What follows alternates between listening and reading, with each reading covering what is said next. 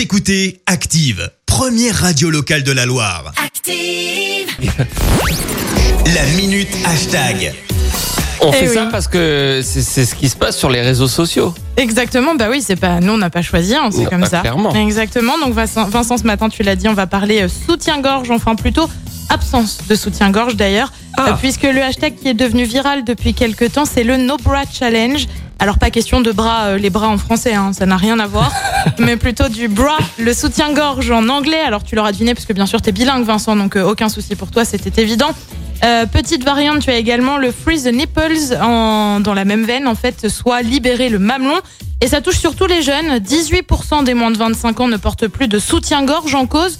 Et le confinement, tout simplement, en restant chez soi. Ah ouais. Nombreuses sont les femmes qui ont renoncé au soutien-gorge, alors qu'elles n'étaient que 4% avant le 17 mars. Et oui, c'est quand même beaucoup plus. Et, et ça fait moins de machines. Pour la planète, c'est mieux. Voilà, bah, du coup, tu vois, tu trouves de nouvelles raisons, c'est Je merveilleux. suis tu as des écologiste. explications. Voilà, exactement.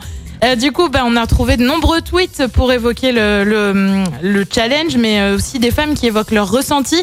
Ludilude, par exemple, écrit franchement, le No Bra Challenge, c'est top.